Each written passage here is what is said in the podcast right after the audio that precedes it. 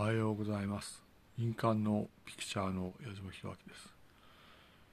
日本の内閣総理大臣が改選ですねということですね。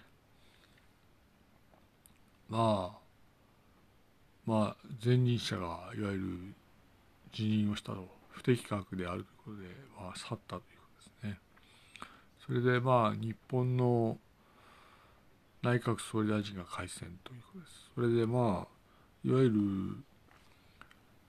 ニューヨーク現地時間の朝の7時からニューヨーク現地時間の翌日の朝の7時までの投票ということみたいです。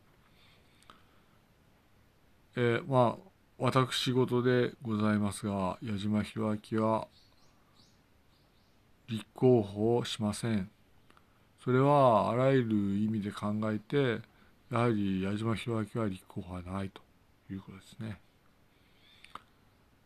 えー、まあ日本の内閣総理大臣が改選です。